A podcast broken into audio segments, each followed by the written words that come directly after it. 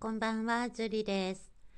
えー、本日は1月16日土曜日、えー、ただいま時刻は8時20分を回ろうとしております。えー、沖縄那覇市からお届けしております。えっ、と今日はですね、え先日不思議体験はありますかっていうご質問がありましてお答えしたんですけれどもふと不思議体験を思い出したのであのまたお話したいと思います。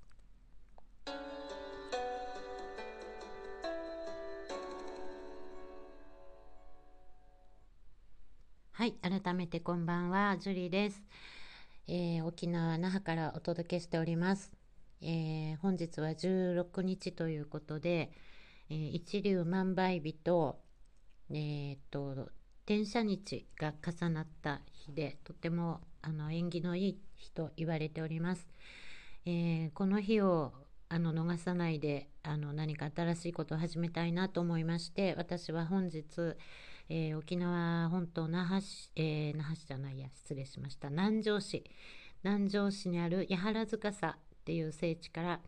えーと、17ライブをやりました、えー、それとあの Zoom でねえーと、聖地ガイド、えー、バーチャル聖地ガイドのちょっとあのテスト配信ということで、えー、ご希望の方に Zoom 入っていただきまして Zoom でどんな風にできるかなっていう配信をちょっとやってみました。で今日の沖縄は、えー、先日とっても寒い日からここ23日とっても暖かかったんですけれども、えー、車に乗ってって日差しを受けていたらもう明らかにこれは日焼けするっていうような強い日差しでした。で風もなかったのであの最初は窓全開で、えーと、長袖のワイシャツ1枚で車を運転してたんですけどそれでも暑くなって、えー、南城市まで車で40分ぐらいですかね、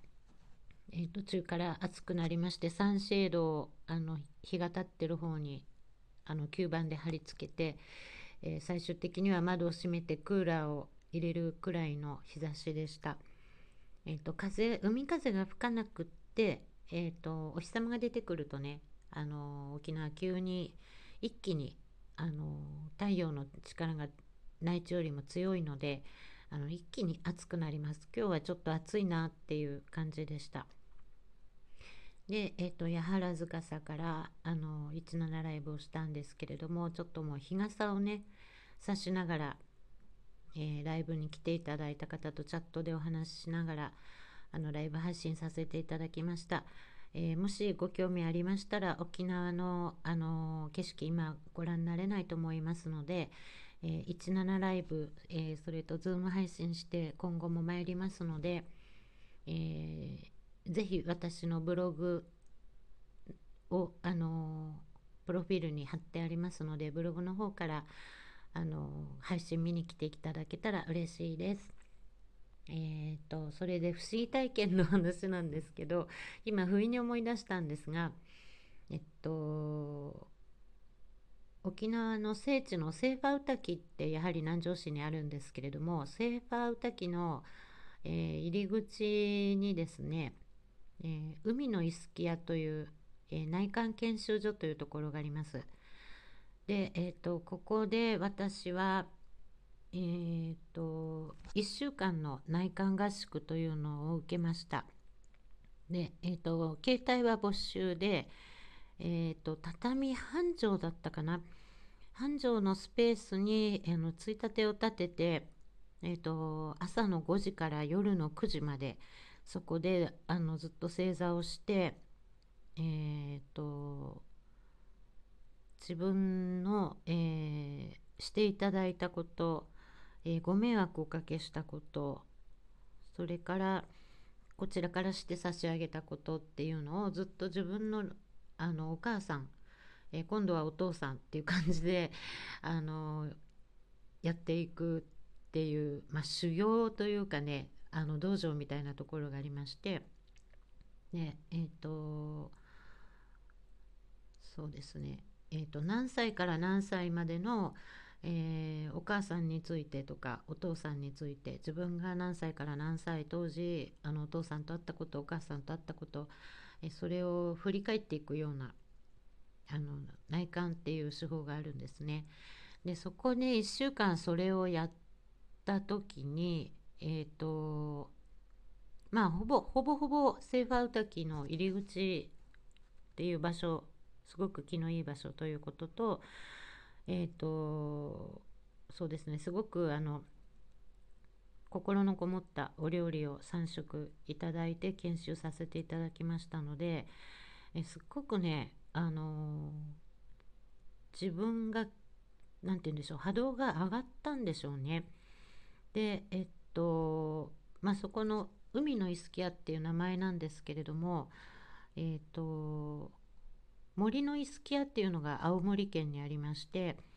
えーそこでは佐藤初音さんっていう方が、えー本当に丹精込めたおにぎりとあのぬか漬けとかそういうあの本当に日本の伝統的なおかずをお作りになってで本当に悩みを抱えた方がそこに訪ねてきてでその方のお話をただただ聞いてそのお料理をお出しするっていう本当に奉仕をなさっていた方がいらっしゃいます。で私はあのその方がお亡くなりになった直後にあのそういう方がいたっていう存在を知りましてあのすっごく会いたかったなって思ったんですね。でその方のおにぎりを食べてみたかったしお会いしたかったでも私もなんかそういう事業がしたいなって当時思ってたのででえっとその方はもうお亡くなりになってしまってお会いできなかったんですがたまたまあの沖縄に来て宝紀美子先生の案内であの内観を1週間やってみないって言われて、えっと、ご挨拶にそこへ行ったんですけれどもあのご指定された日が私の誕生日の前日にその1週間の研修が終わるっていう日を指定されたんですね。なので次の誕生日の時に新しい私に生まれ変われるっていう直感がありましてもう本当に嬉しかったんですけどその帰り道になぜか私はその佐藤初音さんっていう方の話をしだしたんです車の中で。で、えっと、本当に会いたかったんだってあの紀美子先生にお話ししたら紀美子先生が「いや今あの会った海のイスキアのあの恵美子先生はあの佐藤初音先生の一番弟子だよ」っておっしゃいましてでもそれ聞いた途端になぜかドワーッと涙が出たんですよね私。でえっと本当にそのもうお会いできなかった佐藤初音先生の一番弟子だった恵美子先生のあの本当に心のこもったお料理をいただきながら1週間、えー自分の人生を振り返るという研修をしました。でそこから、えーっと研修が終わって出た時にすごく空気がトゲトゲトゲっていうかあの三角形みたいなそんな風に感じてもう痛くてしょうがないっていう感じですごく雑だしすごくいろんなものが混じってるしあのとにかく痛いし辛いっていう感じに感じました。あの普通の何て言うんでしょう。人が住んでる人里の方に あの車で走って行ってで帰りにスーパーにちょっと食べ物を買うので寄ったんですけれどももうとにかく空気が雑で苦しいっていう感じを受けました。で、えー、と自宅に帰ってあのちょっとご飯あその前に自宅に帰る前にガストに行ったんですね。ガストに行ってパスタを食べたらゴムゴムじゃないねスポンジを食べてるみたいな食べ物じゃないっていう感覚で今まで美味しいと思って食べてたパスタがそんな感覚でした。あの何もね気が入ってないっていうのが分かりました。でえっと自宅にそれで帰ってああ疲れたなと思ってちょっとうとうとっとしたんですね。でうとうとした時にあれ？私死ぬの？って思ったんですね。でも自分で思ったっていうよりかなんか来たっていう感じなんですけどえ私死ぬのっていう意識が来てそしたらあの尾てい骨のところにからこうスルスルスルスルスルってこう螺旋状に回転しながら背骨の上を通って脳天から何かが抜けたんですよ。でそれが当時海の見える部屋に住んでたんですけど海の方向に空の方にふわーっと飛んでいったあのはっきり肉眼で見たわけじゃないんですけどそうと分かったっていうのが正しい表現でしょうかね。ちょっと言いにく難しいんですけど。で私死んでないしと思ってこれはあの尾て骨のと腰のところからやっぱり上に抜けたっていうのは何か私の腰に悪いもんがついてて、えー、一つあの天にお返しできたのかなってあの今ではそんな風に考えています。あのその修行したことによってねあの私の波動が変わったので一緒にいられなくなったものが天にお帰りになったのであればあの